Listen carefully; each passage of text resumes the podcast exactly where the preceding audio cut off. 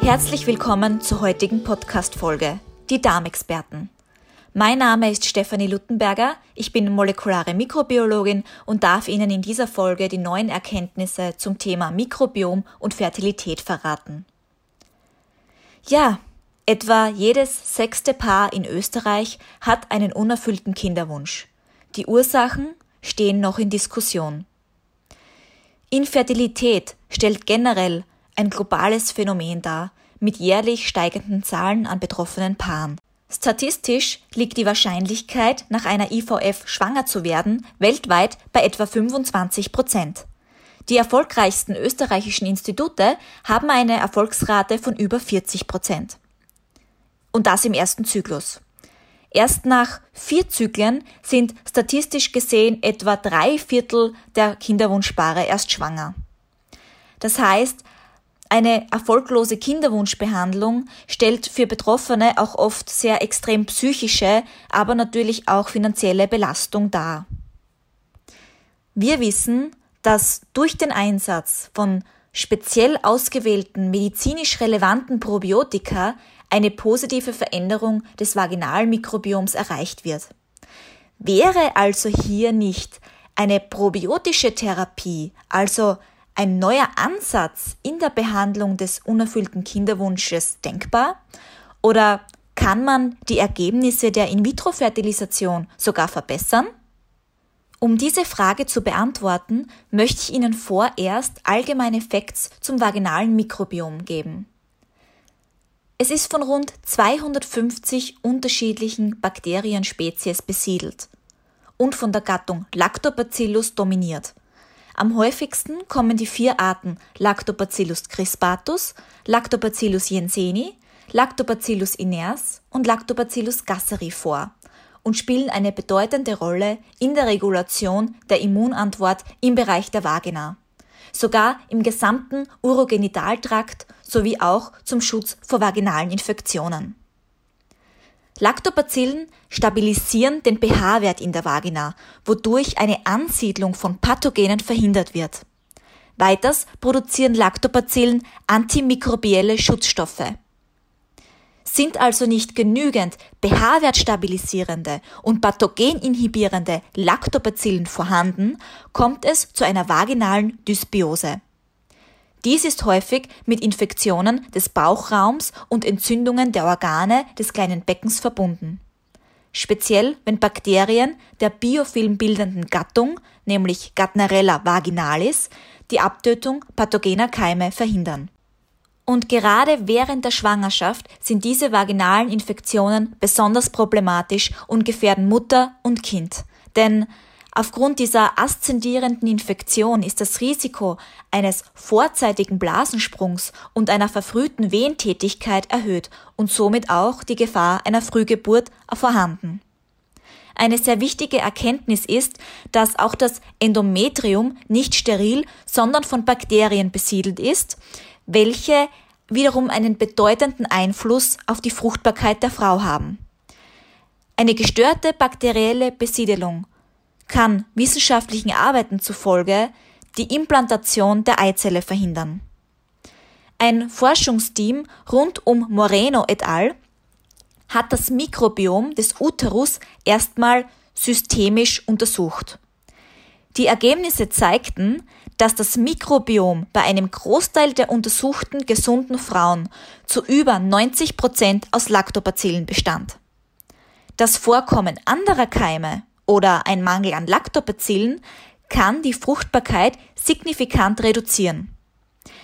Interessant ist, dass bei einem durch Lactobacillus dominierten Mikrobiom im Uterus die Einnistung des Embryos bereits bei der ersten IVF-Behandlung zu 60,7 Prozent erfolgreich war. Bei einem Lactobacillen reduzierten Mikrobiom jedoch nur zu 23,1 Prozent. Also das ist wirklich ein enormer Unterschied. Generell verringert sich die Quote der erfolgreichen Schwangerschaften bei einem Mangel von Lactobacillen von 70 Prozent auf 33 Prozent, also auch ein sehr enormer Unterschied. Und sogar der Anteil von Lebendgeburten reduziert sich bei einem Mangel an Lactobacillen von knapp 59 Prozent auf nur 6,7 Prozent. Also hier wird bestätigt, welche bedeutende Rolle das Milieu der Vagina, sprich das Vorkommen von genügend Lactobacillen in der Vagina, der Fertilität, aber auch dem Verlauf der Schwangerschaft zukommt. Und korreliert zu dieser Arbeit ähm, bestätigt auch die Initiative des US-amerikanischen NIH, dem Human Microbiome Project, die eben das Ziel der Identifizierung und auch Charakterisierung des menschlichen Mikrobioms verfolgt, auch den Einfluss des vaginalen Mikrobioms auf die weibliche Fertilität.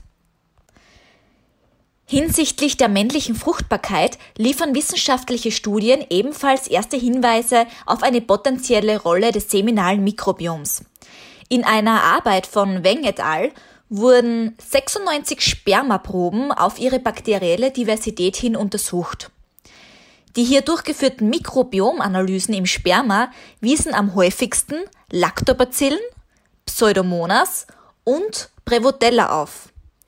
Und ein sehr interessantes Ergebnis war, dass der Anteil an Lactobacillen im normalen Spermaproben deutlich höher war als in Proben mit geringerer Qualität, welche von Prevotella dominiert waren. Die Forscher folgern daraus, dass Lactobacillen möglicherweise hilfreich sein können, um den negativen Einfluss von Prevotella und Pseudomonas entgegenzuwirken und dass Lactobacillen auch ein potenzielles Probiotikum für die Aufrechterhaltung der Samenqualität darstellen und sich schlussendlich auf die männliche Fruchtbarkeit auswirken. Es ist naheliegend, zukünftig Mikrobiomanalysen in die Kalkulation der Erfolgschancen einer IVF mit einzubeziehen, beziehungsweise durch die rechtzeitige Gabe der im gesunden Vaginaltrakt dominierenden Lactobacillus-Arten eine positive Modulierung der bakteriellen Besiedelung herbeizuführen. Auch wenn man noch nicht vollständig weiß, auf welche Weise manche Bakterienarten die Fruchtbarkeit herabsetzen. Fest steht, dass während der letzten Jahre der Einsatz von Probiotika in der Gynäkologie äh, hinsichtlich Therapie und Prävention von vaginalen Dysbiosen und bei rezidivierenden Infektionen des Urogenitaltrakts zunehmend an Bedeutung gewonnen haben. Die Mikrobiomforschung ermöglicht es, in den letzten Jahren speziell effiziente Bakterienstämme für gynäkologische Indikationen zu identifizieren. Die wissenschaftliche Forschung konnte klar nachweisen, dass die optimale Darreichungsform die orale Einnahme von probiotischen Bakterien ist, da dies den physiologischen Weg der Besiedelung des Urogenitaltraktes mit entsprechenden humanstämmigen Mikroben darstellt. Durch die Einwanderung dieser probiotischen Bakterien über den Darmtrakt erfolgt im Gegensatz zur Verabreichung von Vaginalkapseln und äh, Suppositorien eine Depotbildung im Rektum, wodurch ein Reservoir für die äh, permanente Besiedelung der Vagina entsteht.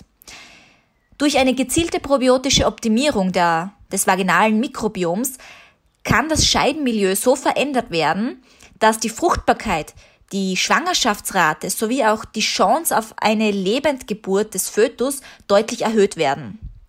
Österreichische Ärzte und Wissenschaftler untersuchen derzeit, ob die orale Gabe eines Probiotikums bestehend aus vier ausgewählten Lactobacillen, nämlich Lactobacillus crispatus, Lactobacillus rhamnosus, Lactobacillus gasseri und Lactobacillus jenseni, die Erfolgsquote einer IVF bei unerfülltem Kinderwunsch erhöhen sowie die Spermaqualität verbessern kann. Zusammengefasst kann bereits heute konstatiert werden, dass eine optimale Zusammensetzung des mikrobiellen Milieus der Vagina und des Endometriums hinsichtlich Gesundheit und Fertilität der Frau und auch in Bezug auf die Überlebensquote des Fötus von entscheidender Bedeutung ist. Eine positive Beeinflussung durch den Einsatz speziell entwickelter medizinisch relevanter Probiotika steht derzeit im Fokus der gynäkologischen Forschung, insbesondere im Bereich der IVF-Medizin um Paaren mit unerfülltem Kinderwunsch neue Perspektiven bieten zu können. Ich hoffe, Sie konnten einiges an neuen Informationen mitnehmen Vielen Dank fürs Zuhören und bis bald.